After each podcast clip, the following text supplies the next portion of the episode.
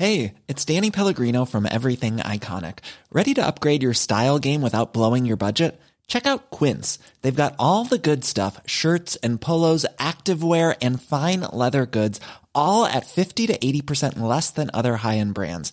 And the best part? They're all about safe, ethical, and responsible manufacturing. Get that luxury vibe without the luxury price tag. Hit up quince.com slash upgrade for free shipping and 365 day returns on your next order. That's quince.com slash upgrade.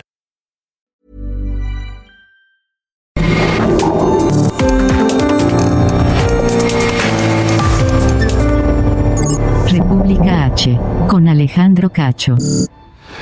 Muy buenas noches, bienvenidos a República H, donde hablamos de lo que realmente ocurre en la República Mexicana. Yo soy Alejandro Cacho, me da un enorme gusto saludarle y agradecer que nos acompañe en este espacio de Heraldo Media Group, a través de Heraldo Radio, por supuesto, para toda la República Mexicana y también por Heraldo Televisión. Gracias por estar aquí. Ojalá nos acompañe todas las noches, todas las noches de lunes a viernes de 8 a 9, porque aquí en República H hablamos y hablaremos de lo que realmente ocurre en el país.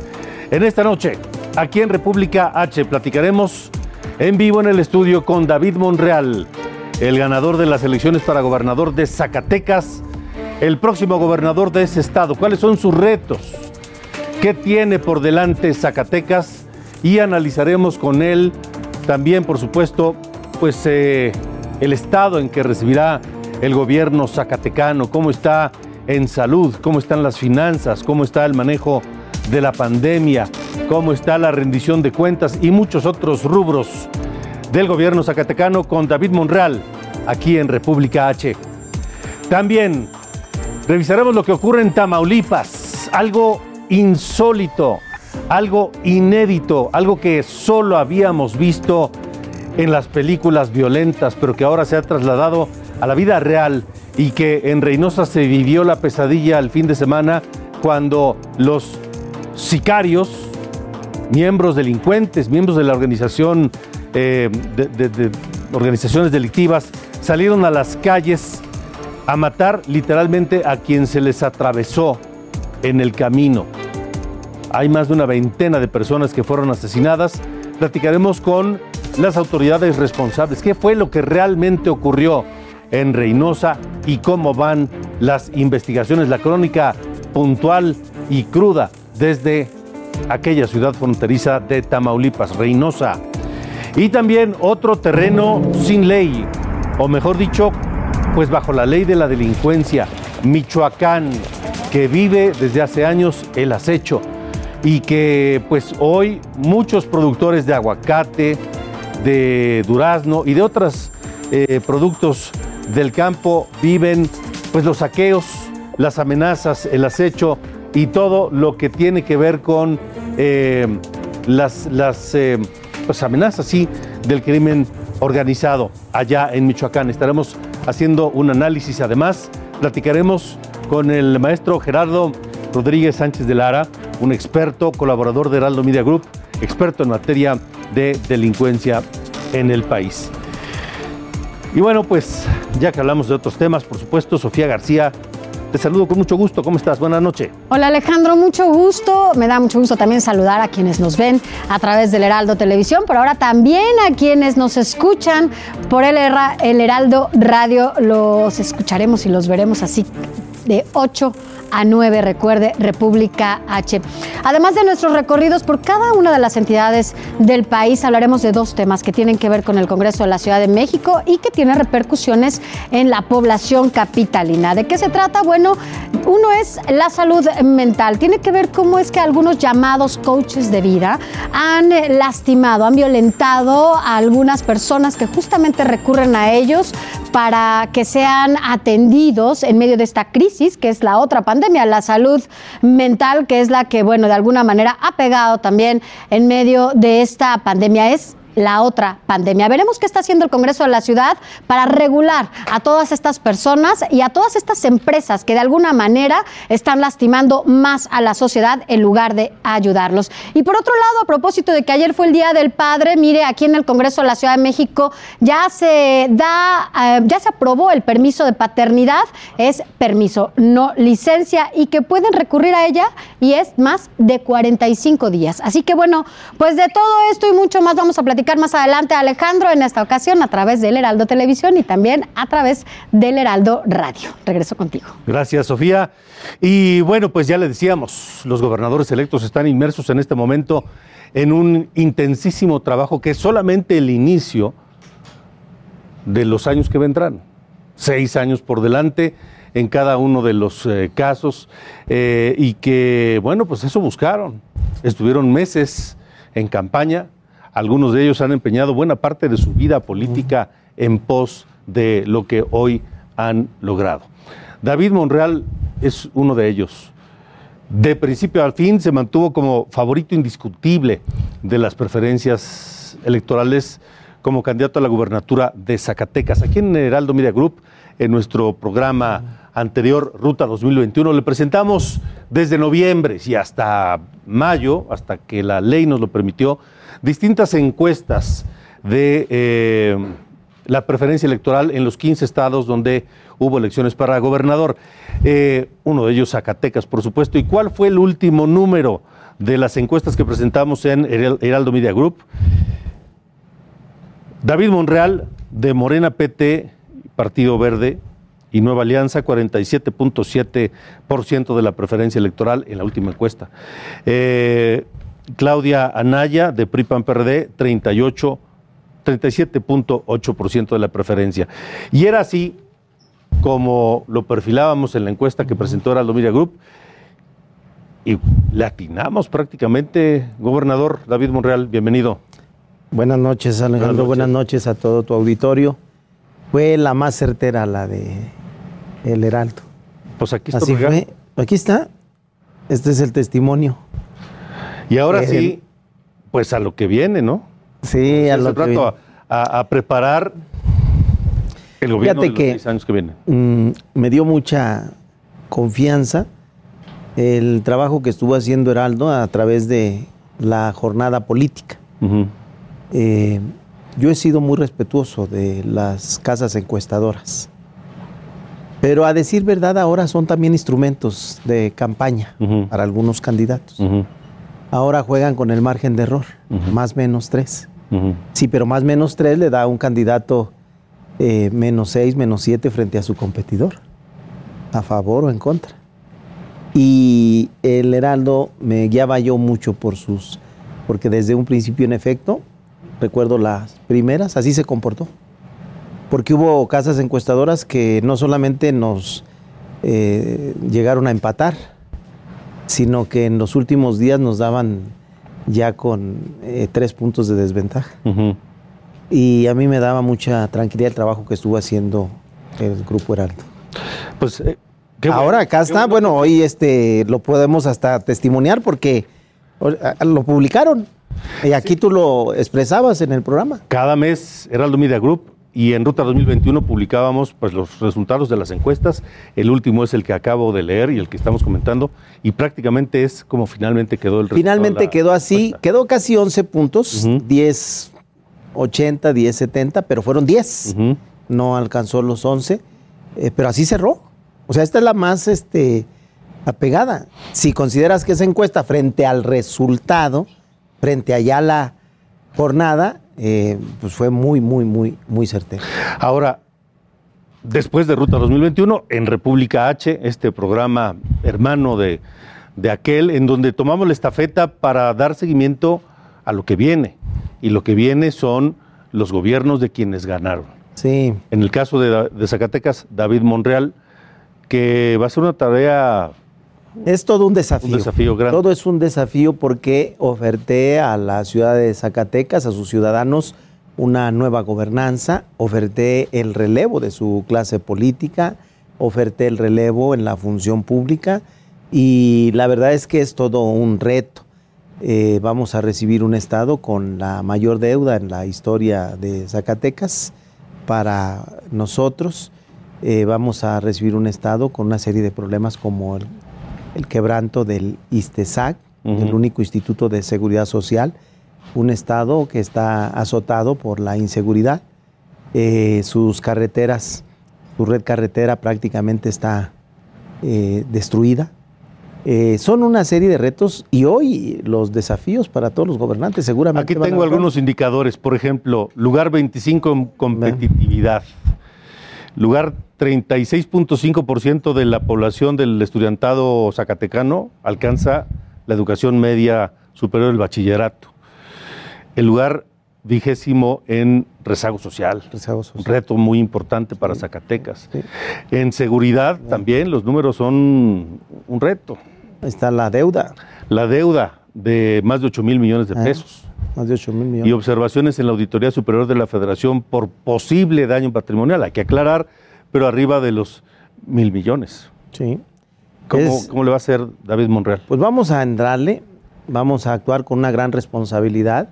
Vamos a establecer desde inicio, una de las principales iniciativas que voy a turnar es el de la austeridad republicana.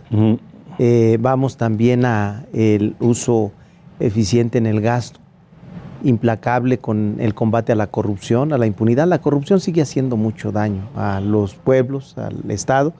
Y estaba viendo en el índice de competitividad, porque he de ser el último evaluación, porque estábamos en el 32, de 32. Sí, en el último de lo- todos. En el último de todos. Sí. Seguramente obedece a que en torno al COVID hubo estados por su condición económica de industrialización que se cayeron más. No quiere decir que mejoró su competitividad Zacatecas. Lo que quiere decir es que fuimos de los menos afectados en el COVID por sus actividades.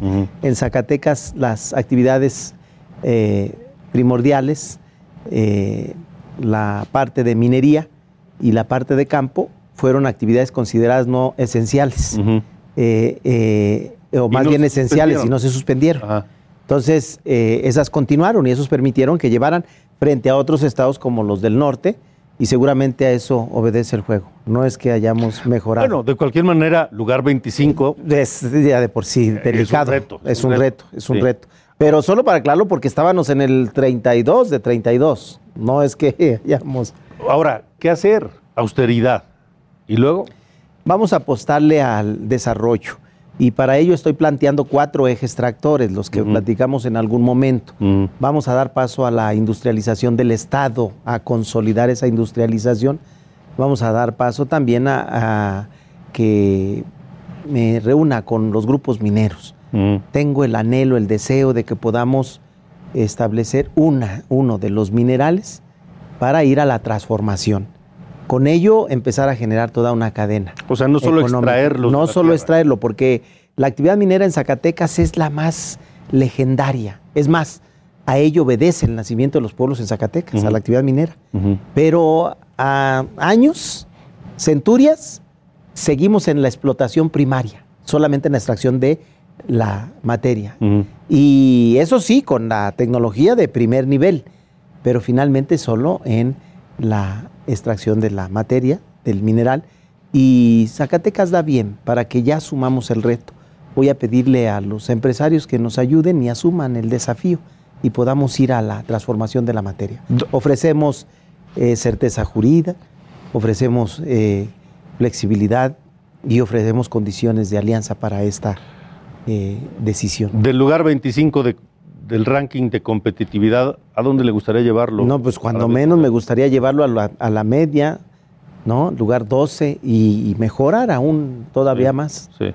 ¿sí? Aquí en República H vamos a estar dándole seguimiento a lo que cada uno haga. Nada me va a dar más gusto, Lo- porque deseo que la propia y que va a servir y le va a ayudar a los zacatecanos a estar observando y apreciando. Porque hoy se puede medir la eficiencia de un gobierno. Hoy se puede medir a través de estos índices si estamos mejorando o no. Que finalmente de- es de lo que se trata, ¿no? ¿Correcto? Para eso quieren todos los candidatos llegar a gobernar. Sí. Ahora, ¿ya tiene equipo de gobierno? Estoy en eso, entre la oferta que hice a los zacatecanos, le voy a apostar al talento y la capacidad del ser. Eh, en este deseo y anhelo de renovación, es evidente que su clase política le falló, fracasó en el esfuerzo de llevar a mejores condiciones y al bienestar a los zacatecanos. Es evidente con todos estos indicadores. Por ello, hoy voy a apostarle al talento y a la capacidad del zacatecano. Van a ser eh, una gran mayoría ciudadanos, eh, que los hay. Eh, y ya muy pronto los estaré dando a conocer. Ya tengo aquí un nombre. Hay algunos nombres que aquí ¿Puedo- me hicieron favor. Todo, todo- no hay ¿Puedo decir sus iniciales? Eh, con las iniciales sería suficiente, porque ¿Sí? si no allá en Zacatecas nos van a... Eh, ah, no hay que aguantar la tentación. Tiene, tiene apellido de una vialidad elevada. Híjole, ya déjalo ahí. Ya déjalo O sea, ahí. caliente, Está, caliente. está, está calientito, Caliente, pero caliente. déjalo ahí, Alejandro. Bueno, ¿Eh? alguien con apellido de vialidad elevada. Bueno, Este, gobernador, Que además es buen amigo. Ahí está, bueno, segunda, segunda, segunda seña, segunda Eh, seña, guiño. eh. Eh, a ver, va a haber un montón de gobernadores de Morena, de la 4T. Sí, sí, sí. Mayoría. Sí, este, ahora 17 de los 32. Ok, entonces, eh, ¿qué compromiso significa eso para los gobernadores de Morena? Bueno, eso todo un... Frente a sus pares, digo, frente a los mexicanos, pero más frente a los pares de otros partidos. Primero, quienes somos de este movimiento, hemos luchado por más de 20 años y hemos planteado una forma distinta de gobernar en la aspiración de una nueva sociedad. Y un desafío para todos los gobernadores de este movimiento es consolidar eh, la cuarta transformación, es consolidar este pensamiento, esta visión de nuestro movimiento, el que representamos, y es eh, llevarlo a los estados, el fortalecimiento de la política social, la distribución de la riqueza eh, justa, eh, la búsqueda del bienestar de las familias. Entonces sí es todo un, toda una filosofía en la que vamos a involucrarnos seguramente todos los gobernadores. ¿Esta Conago eh, todavía puede salir del estado de coma en el que está o hay que a- abrir otro organismo? Yo creo que se puede reinventar. Yo sí creo que relanzar. La organización de los gobernadores es funcional y es necesaria para una república como la nuestra. Yo soy un federalista y debe de tener un órgano de deliberación, un punto de encuentro para las causas comunes, para las causas que unen al país y para las alianzas de gobernanza. Entonces, sí es necesario y me parece que es un buen momento oportuno para relanzarse, para reinventarse y dar paso a esta consolidación también de organización de gobernadores. Pues, eh, gobernador electo de Zacatecas, David Monreal, estamos, eh, por supuesto, eh, muy pendientes de lo que ocurre en Zacatecas, de lo que viene para Zacatecas. Eh, segunda, segundo gobernador de apellido Monreal.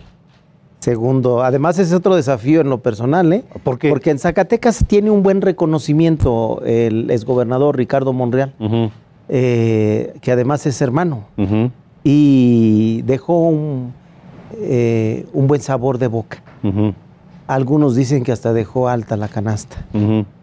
Entonces el, el reto es bueno y lo he decidido asumir. Ajá. Entonces yo espero que podamos, eh, tengo mucha confianza en los ciudadanos zacatecanos y tengo mucha confianza en que podamos llevarle soluciones a nuestro Estado.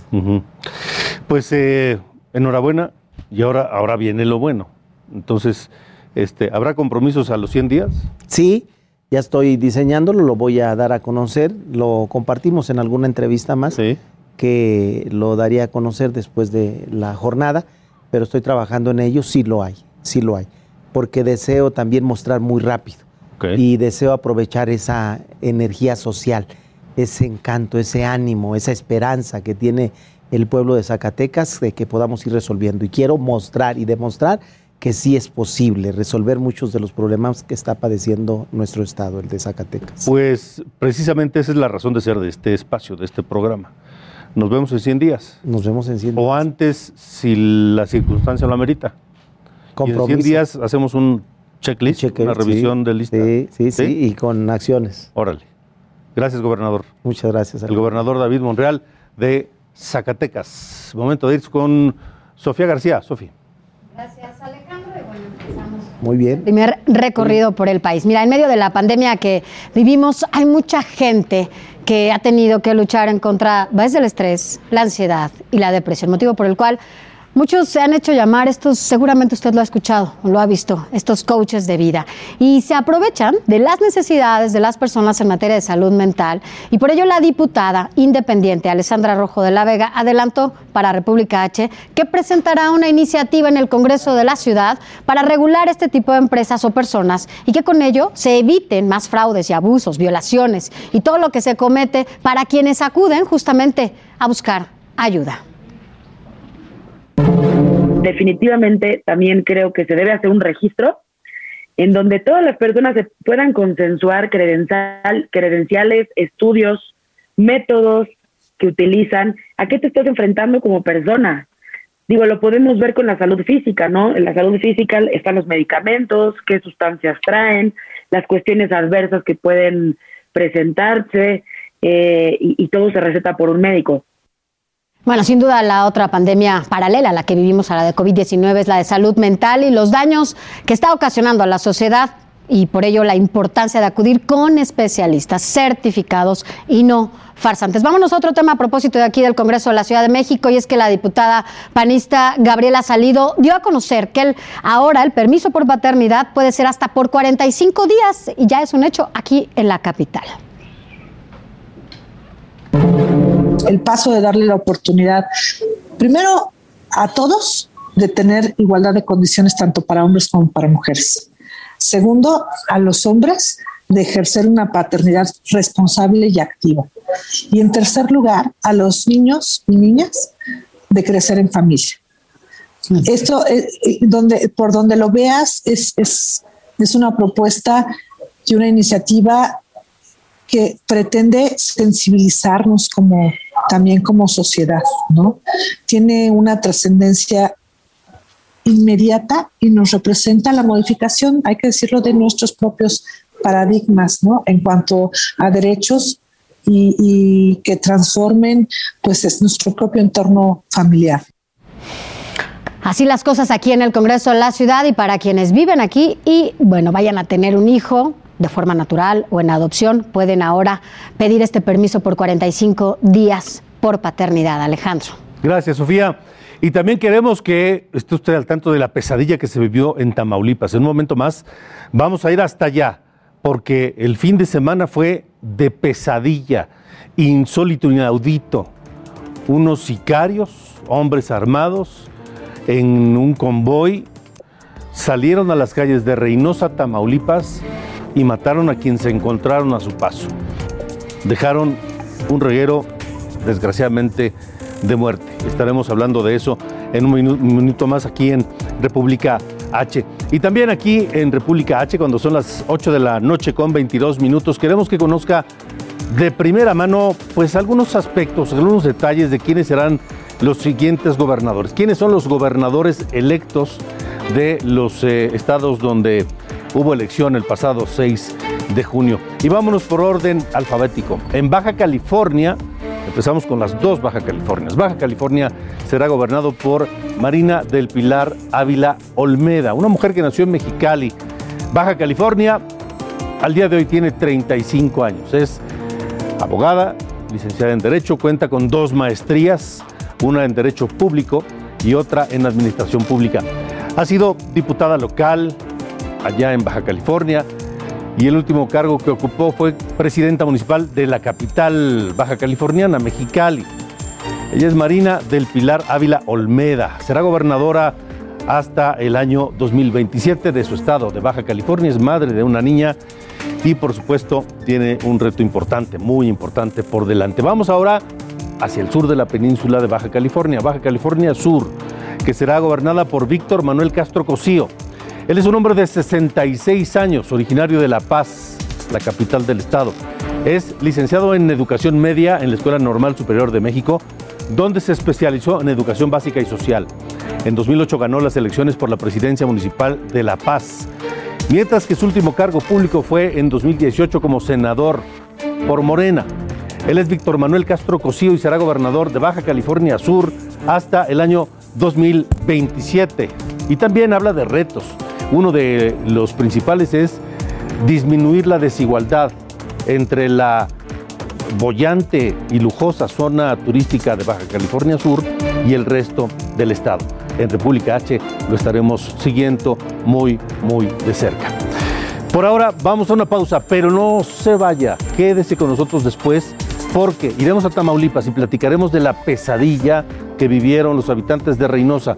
Estará con nosotros Carlos Manuel Juárez, eh, el, el, el, vocero del gobierno de, Baja, de Tamaulipas. Vamos a una pausa, regresamos a República H. Continuamos. República H con Alejandro Cacho. Seguramente usted lo ha visto pues, en películas.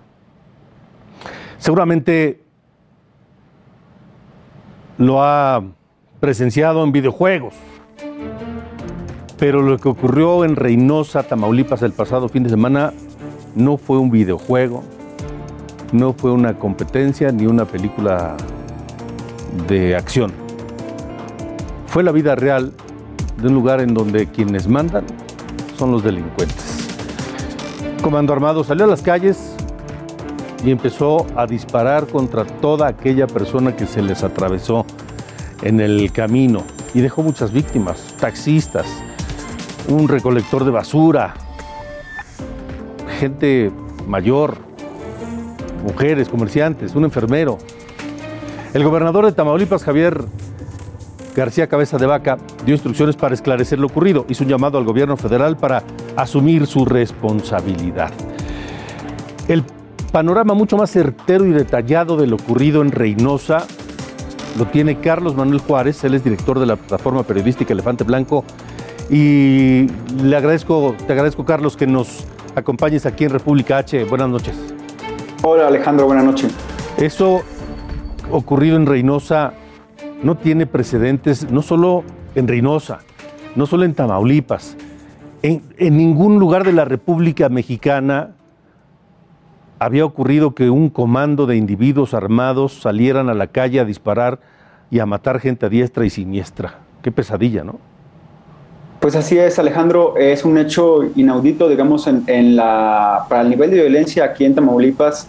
Eh, los últimos 25 años eh, ha habido pues, la masacre de San Fernando, las fuerzas clandestinas de San Fernando, una serie de casos eh, pues, simbólicos a nivel eh, nacional. Sin embargo, eso que sucedió y que comenzó a las 12.30 del sábado 19 de junio, eh, cuando las autoridades estatales detectaron la caravana de tres vehículos que ingresaba de Río Bravo a Reynosa para cometer esta serie de ataques, de asesinatos, pues es un tema que no se había visto en Tamaulipas eh, ni en la región ribereña, que es una zona todavía muy silenciada y con un alto nivel de violencia, se habían visto esos ataques a población civil.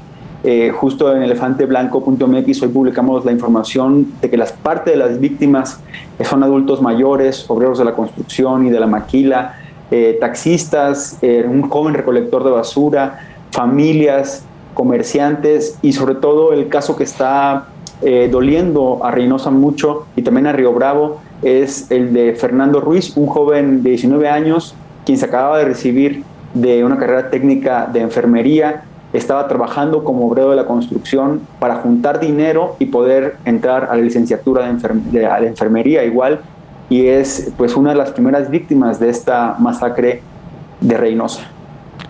Una masacre inexplicable. Después de esto hubo persecuciones, hubo enfrentamientos y hubo más víctimas y detenidos, ¿no? Así es. Eh, para hacer un recuento rápido, eh, a las 12.45 fue el primer, eh, el primer ingreso, digamos, el primer ataque en contra de siete hombres que se encontraban afuera de un domicilio ubicado en Avenida Rodríguez, en la colonia Almaguer. Después, Ese comando avanzó hacia la colonia obrera y allí en la calle se encontró con un adulto mayor y con el joven recolector de basura eh, que iban en aceras eh, contrarias. Primero mató al, al adulto mayor, después disparó en contra del joven recolector. Siguió avanzando la caravana, Alejandro, hasta la colonia Bienestar. Son colonias que están contiguas, pero que te menciona de que tenían eh, una ruta trazada y después allí entró a una tienda de abarrotes y mataron al dueño, un hombre de 55 años, y a un joven de 24 años, que era un cliente que estaba comprando en ese momento.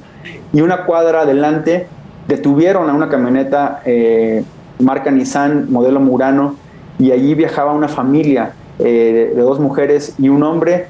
Los bajaron de la camioneta. Ellos pensaban, y lo que refieren vecinos, testigos, que pensaban que iba a ser un robo de camioneta, sin embargo los bajaron, les quitaron la camioneta y antes de ir también mataron a esa familia. Después, a las 2 de la tarde, ya los policías estatales le dieron alcance al comando, de acuerdo también guiándose con los videos que había eh, de parte de seguridad pública. Los, alcanzaron en, las inmediaciones del puente FAR que conecta Estados Unidos con México. Allí hubo un enfrentamiento. El saldo fue de un agresor eh, abatido y otro más detenido. Después, ahí mismo, revisaron un automóvil de los eh, tres que aseguraron y en un automóvil venían dos, dos mujeres amordazadas que estaban secuestradas, de acuerdo a la información oficial. Y por la noche, ese mismo 19 de junio, Alejandro, hubo una última, eh, un último enfrentamiento en la colonia Loma Real, en la calle Dinamarca. Allí eh, las fuerzas federales, tanto militares como Guardia Nacional y Policía, observaron una camioneta, la persiguieron, de la camioneta dispararon hacia el convoy de seguridad pública y después de ese enfrentamiento, pues bueno, cuatro civiles armados eh, fueron abatidos, entre ellos una mujer, de acuerdo a lo que refirió eh, el grupo de, construcción de La Paz en Tamaulipas, integrado por autoridades federales y estatales. es importante mencionar también, eh, Alejandro, que bueno, se había, había habido una incógnita respecto a la cantidad de víctimas.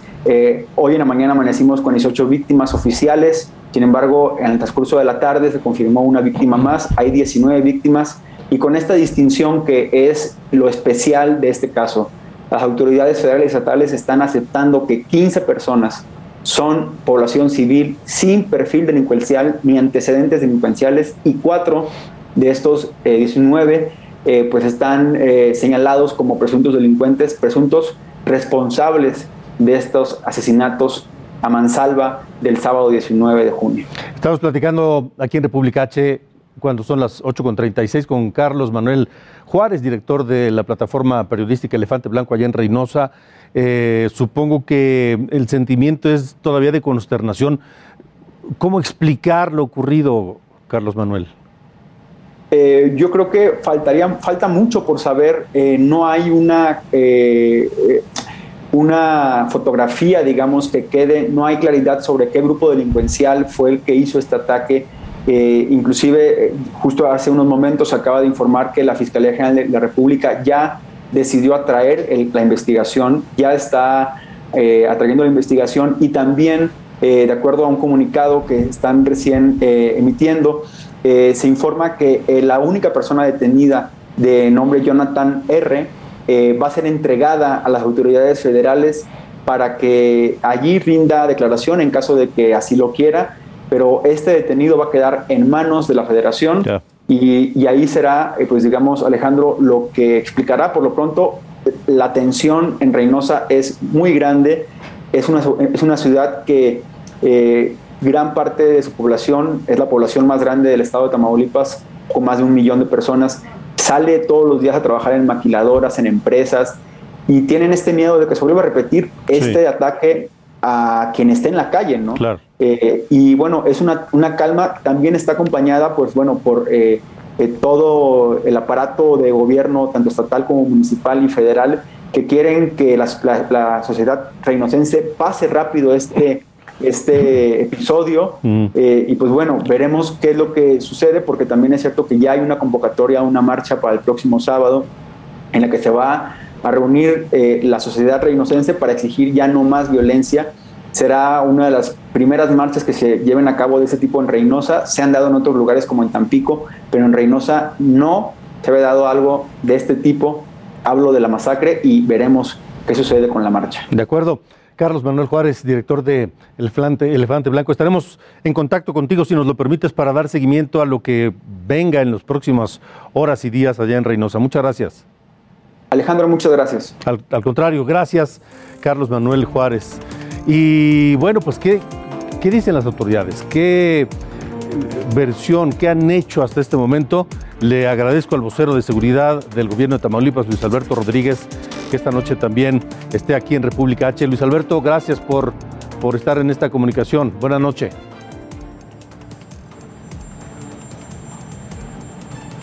Luis Alberto. Bueno, parece que no tenemos la comunicación. Algo pasa con la comunicación, pero también algo está pasando en, Tamaulipas. No solamente Tamaulipas es el, el, problema y el foco rojo de la violencia en el país. Michoacán es otro de estos eh, sitios y también en un momento más iremos allá. ¿No tenemos a Luis Alberto Rodríguez? A ver, un momento más. Luis Alberto.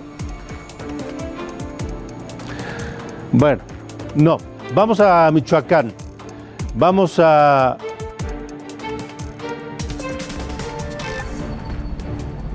Vamos a ver un momento más lo que ocurre en Michoacán. Mientras, vamos contigo, Sofía.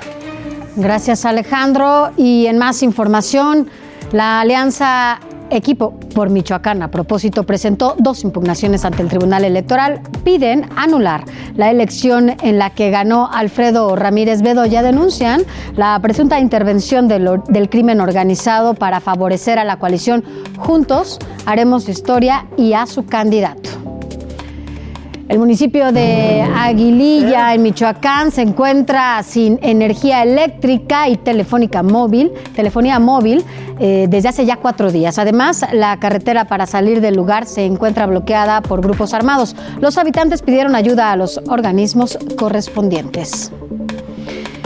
Y el Frente Nacional Anti-AMLO se manifestó en el Congreso de Nuevo León para exigir un freno a la reforma constitucional.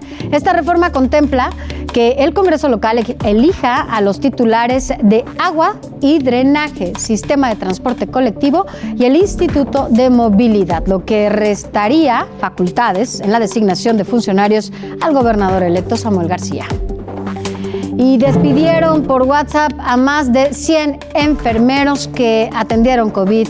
En Zacatecas cubrieron guardias por 180 pesos al día y no les dieron compensación la contratación como suplentes en abril del año pasado. Los enfermeros consideraron que es muy injusto pues estuvieron en el pico más alto de la pandemia y por segundo año consecutivo no se llevará a cabo la Guelaguetza en Oaxaca. Sin embargo, se realizará una serie de actividades virtuales para conmemorar esta festividad. Los empresarios prevén una pérdida de más de 400 millones de pesos. Y escuche usted lo siguiente, en Michoacán, allá justamente en donde tú estás al pendiente, Alejandro, de todo lo que está pasando, nos, otra vez hacemos comunicación. Gracias, gracias, Sofi, porque sí, Michoacán, otro de los lugares de la República que pues simplemente no tiene paz y está bajo el acecho y la amenaza constante de la delincuencia organizada. Esta noche quiero agradecer que nos acompañe aquí en República H eh, uno de los afectados. Uno de los afectados, integrante de Pueblos Unidos, que este nuevo grupo de pobladores michoacanos decidió enfrentar por su cuenta pues el acoso de la delincuencia organizada por su seguridad. No damos su nombre, pero le agradezco que nos acompañe. Buenas noches. Hola, buenas noches. Eh, ¿Qué es, qué, qué es, qué, quiénes, quiénes, quiénes conforman este grupo de personas, de civiles que han decidido pues defenderse ante la eh, pasividad e ineficacia de las autoridades allá en Michoacán? Bueno, buenas noches antes que nada, Alejandro. Este, mira, nosotros somos un, todos los pobladores de todas las comunidades que, conformamos gran parte del municipio de de, Rosales, área de Rosales también lo que vendría siendo Nuevo Derecho. Esto debido a que, pues bueno, siempre nos hemos visto ya de un tiempo atrás, pues acosados por la delincuencia. Nosotros somos personas que no somos productores de aguacate, y así mismo trabajadores que nos vemos en la necesidad de estarnos defendiendo. ¿Qué es lo que viven ustedes todos los días? ¿Qué es lo que los orilló a armarse y a organizarse para defenderse?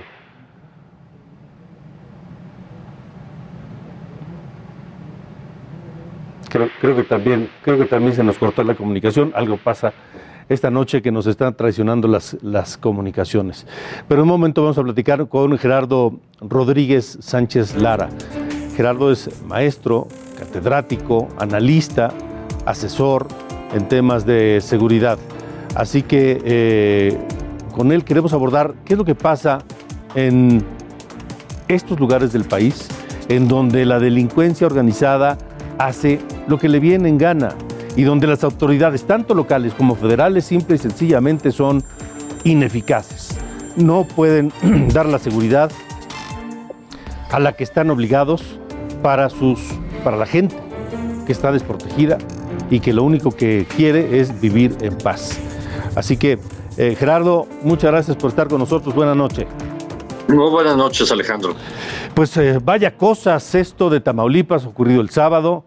Vaya situación esta de Michoacán, donde pues, los productores han tenido que armarse ellos mismos y organizarse para cuidarse y defenderse del acecho. ¿Qué, qué, qué está pasando? ¿Cómo ves tú como analista, como experto, como asesor en estos temas de seguridad? ¿Cómo, ¿Cómo analizas el mapa, la radiografía del país? Primero, el, caso de Tamaulipas es un caso histórico, ya de hace varios años. Me preocupa que en Tamaulipas haya una situación de ingobernabilidad, ¿no?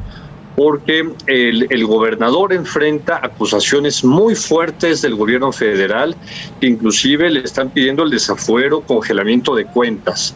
Eh, Tamaulipas es, es digamos, es, es, es, la, es la barda de México hacia Estados Unidos y por, y por Reynosa, por Nuevo Laredo, pasa todo el tráfico ilegal de, eh, de bienes y, servicios, eh, personas, drogas, armas, inmigrantes, etcétera.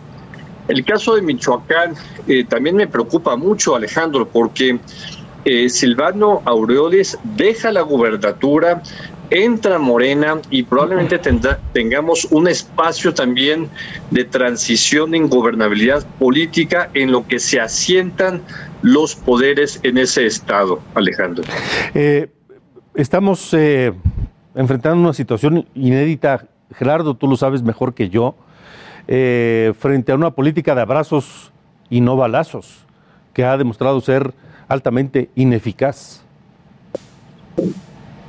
Sí, no, porque eh, tenemos por un lado eh, el, el, fortalecimiento de la Guardia Nacional, que como tú sabes, hay una, hay una propuesta de reforma constitucional, pero lo que es, eh, pero, pero más allá de esta, de esta frase, vemos a gobernadores eh, que no están haciendo su labor en materia de seguridad. La, la, la seguridad de este país no recae en el inquilino de Palacio Nacional, recaen los 32 gobernadores. Afortunadamente, Alejandro, la pandemia redujo las actividades económicas para la delincuencia organizada. Nos afectó a los mexicanos, pero la delincuencia organizada les afectó.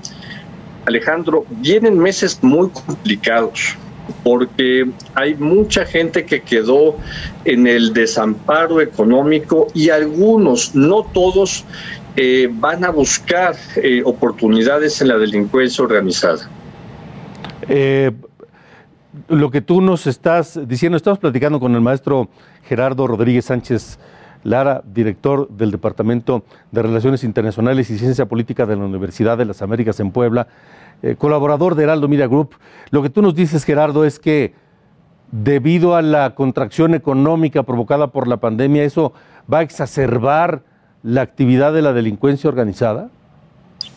Mira, si nos atendemos a los registros históricos, al menos de la Ciudad de México, sí vemos picos de violencia, de asaltos, de secuestros en, en, épocas de crisis económicas. Lo vivimos entre los años 95 a 98, por ejemplo.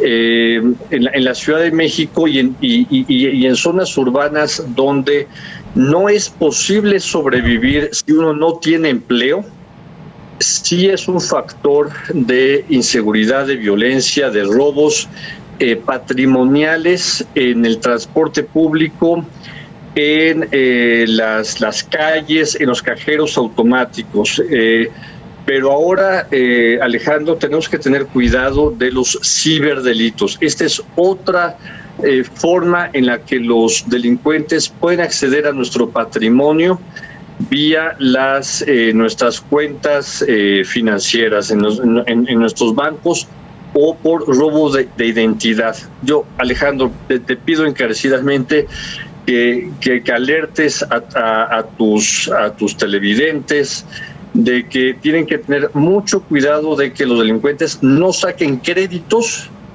eh, de casa, de autos, eh, de consumo, de tiendas de autoservicio a su nombre. Tienen que cuidar todos los días las transacciones de sus tarjetas de crédito y de débito también. O sea, Gerardo, la, la pandemia nos afectó en los negocios, nos eh, provocó pérdida de empleos, eh, nos, nos encerró y, y, eso hizo que la delincuencia pues eh, aumentara sus actividades. Salir a la calle es, va a ser más ya es y va a ser más riesgoso, pero también quedarnos en casa por esto que nos dices de los ciberdelitos. Sí, Alejandro, porque cambiamos nuestros patrones de, de vida. Eh, yo, yo tengo casi un año y medio de no ir al banco en términos presenciales, ya podemos hacer todo en línea. Uh -huh. eh, podemos comprar a través de, de, Internet, de nuestro teléfono celular. Interpol, el Grupo de Acción Financiera Internacional, la Unidad de Inteligencia Financiera en México, Banco de México, todos están alertando de aumento de ciberdelitos. Eh, permítanme dar, dar, un anuncio de protección personal. Eh, sugiero ampliamente que contraten el servicio de alertas del Buró de Crédito. Esto no cuesta mucho, pero les puede alertar, por ejemplo, si un ciberdelincuente saca un crédito a tu nombre para, para comprar una televisión, para comprar un auto, pero inclusive para sacar un crédito hipotecario. Imagínate lo que significa eso. Quedas endeudado de por vida y en el buró de crédito en alerta roja. ¿Y cuál es la defensa, Gerardo? ¿De qué manera podemos pues protegernos ante esto? Mira, en este tema no hay nunca que dar por teléfono ningún, ninguna contraseña. Por favor, hay personas, sobre todo de la tercera edad, que han perdido todos sus ahorros por pensar que efectivamente les hablaba una señorita de su banco eh, pidiéndoles la contraseña para protegerlos. No, nunca den una contraseña, un correo electrónico, un teléfono celular por teléfono, a menos que ustedes marquen a su banco, Alejandro. Gerardo, estás platicando con Gerardo Rodríguez Sánchez Lara. Volviendo al inicio de, de nuestra conversación, antes de, irnos aquí en República H, Gerardo, eh, ¿te preocupa que episodios como el de Reynosa o que situaciones como la que se vive en Michoacán, tanto en Aguililla como en esta zona de productores aguacateros de Europa y demás, se reproduzcan en otras partes del país? ¿O ya las estamos viendo y tal vez no las hemos visto? Sí, por supuesto, porque la delincuencia organizada quiere regresar a sus andadas. Entonces, los productores, las cadenas productivas, por ejemplo, de limón de aguacate en Michoacán, tienen que reforzar sus eh, la, protección de, de, sus envíos a la Ciudad de México y a Estados Unidos.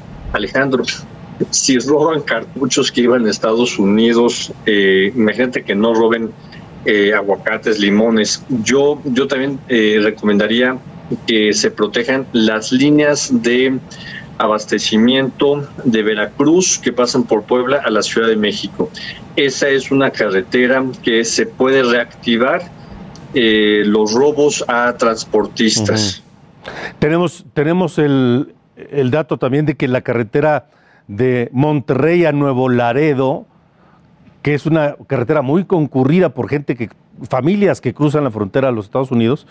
También ya ha habido una serie de desapariciones en semanas recientes. Tenemos unos cuantos segundos.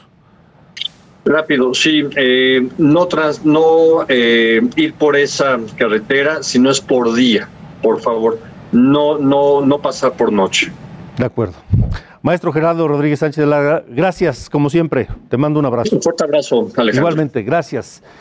Y gracias a usted también por habernos acompañado aquí en República H. Recuerde que mañana, mañana aquí nos, aquí nos escuchamos y nos vemos. Lo esperamos mañana a las 8 de la noche. Y para escribirnos, ponerse en contacto con nosotros, nuestro correo electrónico república heraldo, república heraldo arroba.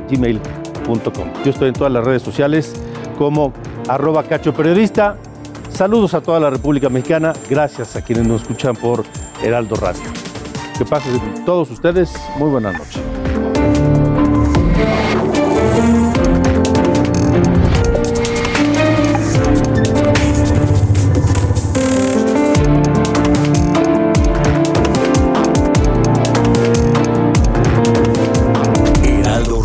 La HCL se comparte, se ve y ahora también se escucha.